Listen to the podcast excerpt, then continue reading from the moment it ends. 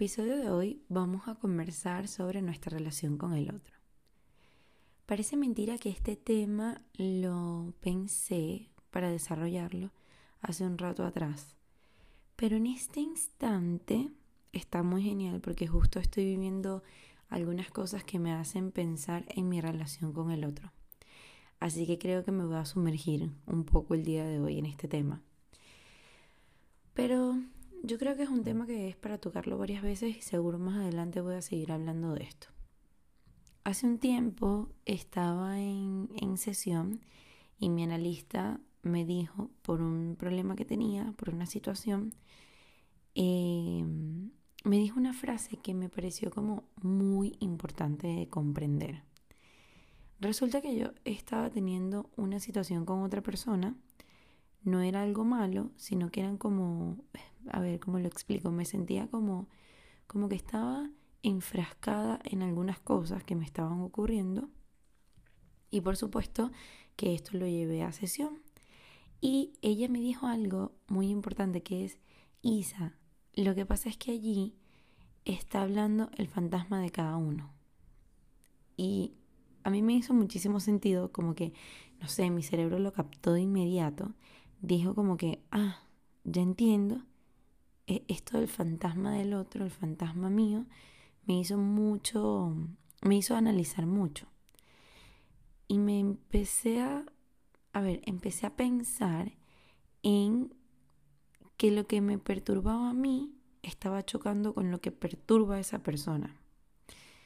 Y me encantó verlo de esa manera, porque cuando yo, yo entendí eso, se dio el espacio de que no lo pensara como, oye, es que esta persona es así y esta persona es mala y esta persona no, no da como la oportunidad de dar la razón o cosas así.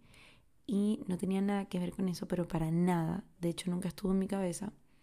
Porque yo lo que yo sentía era que algo de lo que le funciona a esa persona no me funcionaba a mí y algo de lo que me funcionaba a mí no le funcionaba a esa persona. Entonces, cuando vemos las cosas desde esa perspectiva, nuestra relación con el otro empieza a ser distinta de repente, porque nos damos la oportunidad de analizar cómo influye lo que nosotros somos con esa persona. A ver, yo estuve eh, buscando, a propósito de esto, un poco lo que significa el fantasma en psicoanálisis y la verdad es que no voy a entrar en detalles porque la verdad es que es algo extenso y que no, yo creo que no es necesario para este espacio hablar de una manera tan extensa o tan técnica. Yo creo que este espacio es para conversar cosas más cotidianas. Pero el tema es que en el psicoanálisis se habla del fantasma como una estructura estable, que no tiene nada que ver con la fantasía. Creo que eso es súper importante entender. Eh, a ver, a ver si puedo explicarlo de una forma fácil. Digamos que el fantasma es algo que soporta, pero al mismo tiempo tiene un lado que es una defensa. Entonces, de repente apunta a una insatisfacción. Me enredé. Insatisfacción. Mm, a ver, vamos a decir que la idea es que en un análisis de repente se pueda construir otra, digamos, realidad fantasmática.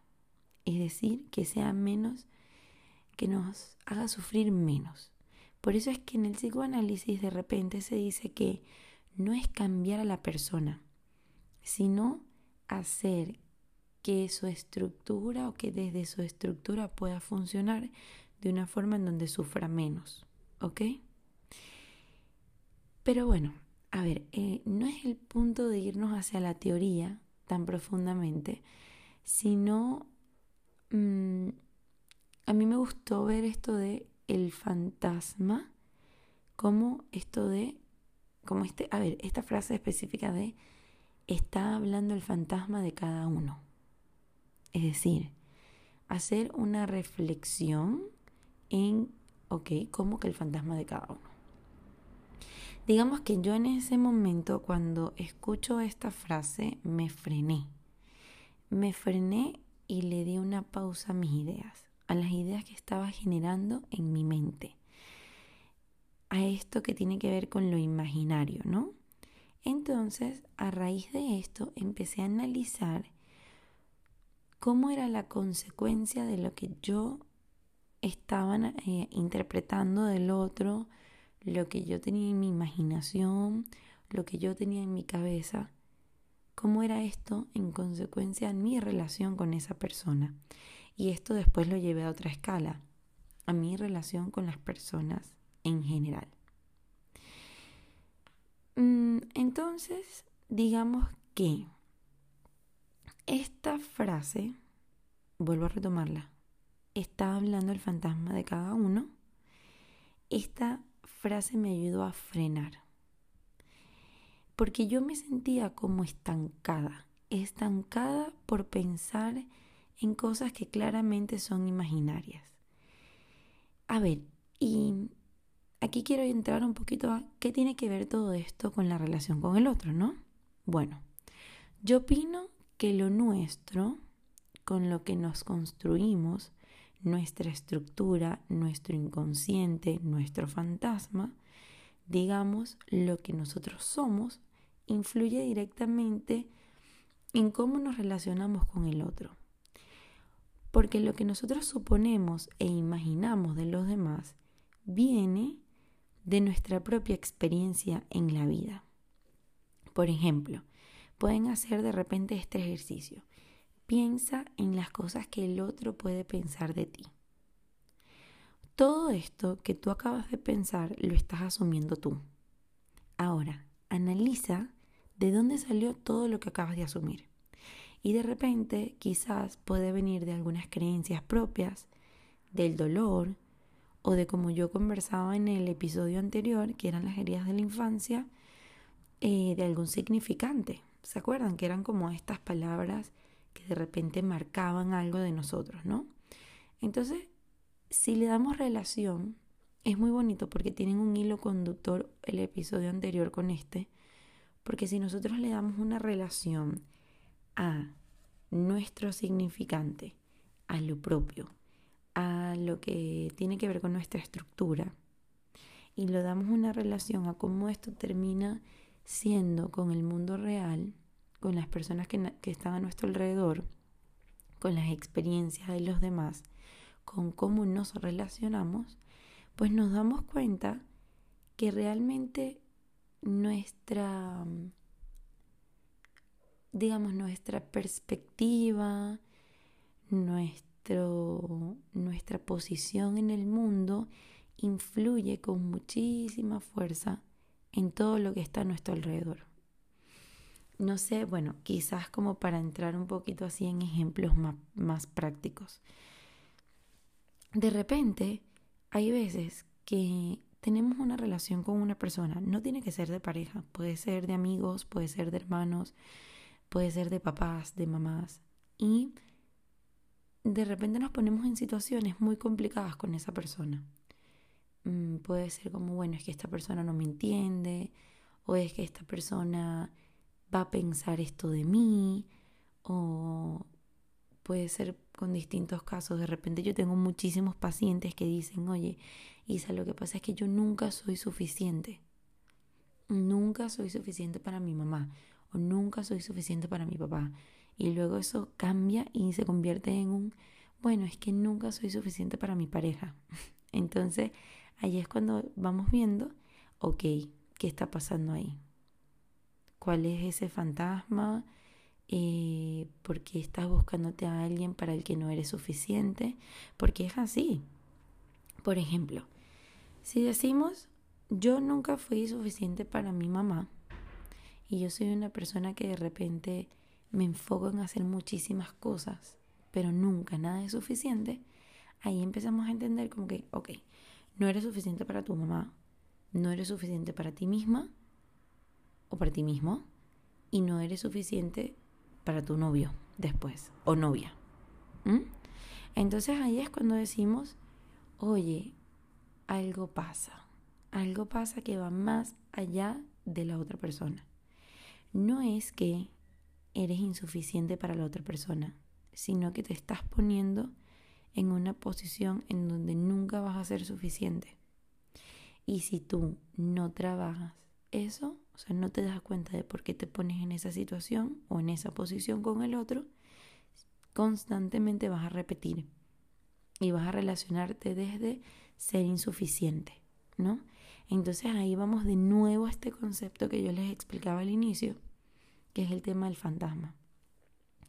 Yo no quiero sumergirme en una teoría psicoanalítica, sino que quiero explicarles como de una forma mucho más fácil y cómo lo podemos ver en la vida real, ¿no? Y creo que este ejemplo anterior pudo, de repente puede abrirles como la mente a situaciones que les puede pasar a ustedes desde su propio fantasma o desde la propia insatisfacción, ¿no?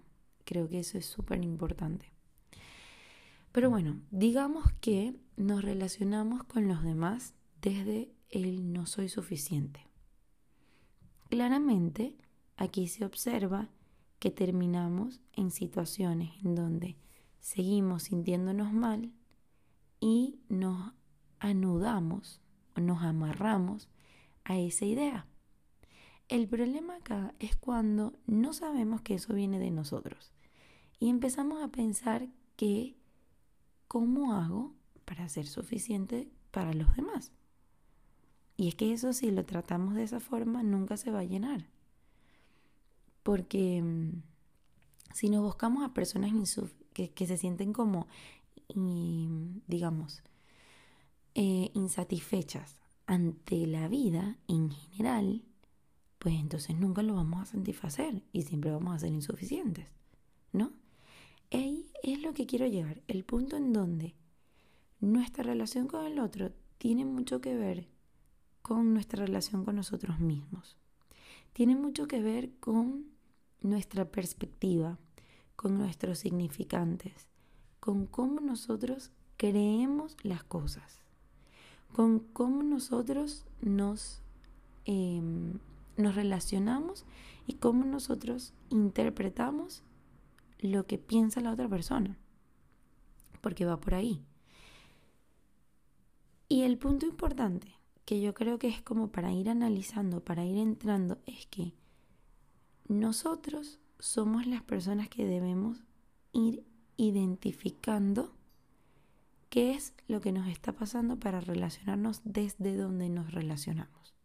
Por ejemplo, vuelvo al caso, porque me parece que es súper sencillo de paso, em, al caso en donde decimos, ok, yo tuve una mamá que em, se sentía insatisfecha en muchísimas cosas. Por ende, yo no podía satisfacerla. ¿Ok? Así que toda mi vida me he esforzado muchísimo para satisfacerla. Pero crezco, pasa el tiempo y me relaciono con una persona, con una pareja, em, que también tiende a sentirse insatisfecha y tiende a sentir que de repente nada la satisface. Entonces todo lo que yo haga no satisface. Y nos empezamos a sentir mal. Entonces nos relacionamos desde esa línea de insatisfacción en este caso específico, ¿no? Y es ahí cuando vienen todos los otros problemas que es, bueno, yo no soy suficiente para esta persona, yo no me siento bien en esta relación, yo creo que no puedo dar más de lo que doy, o problemas que vienen como más de, entonces nunca voy a poder estar con alguien porque no soy suficiente, o este punto en donde decimos, si no logro satisfacer a los demás, ¿qué hago? Y ahí es súper complejo porque quiere decir que hay, vamos a decir así, poco nivel de conciencia para entender que somos nosotros los que nos estamos poniendo en una posición ante el otro.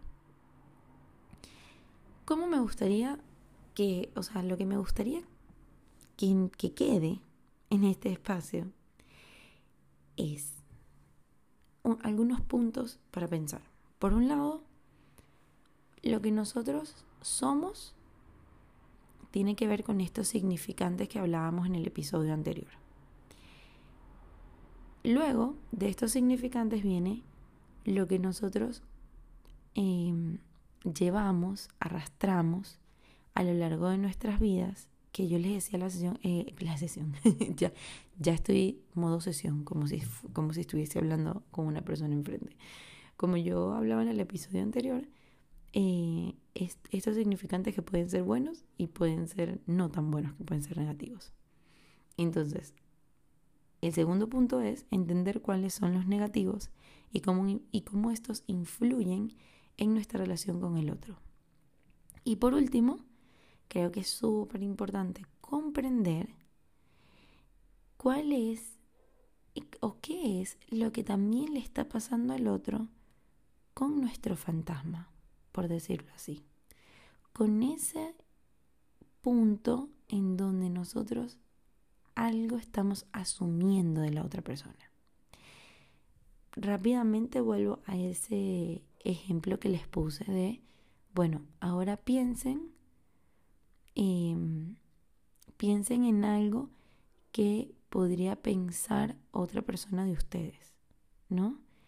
Mm, que es este ejercicio que les decía. ¿Qué, ¿Qué pudiese pensar el otro de ti? Entonces tú empiezas a hacer una lista de todas las cosas. Bueno, de repente esta persona puede asumir esto, esto y esto y esto.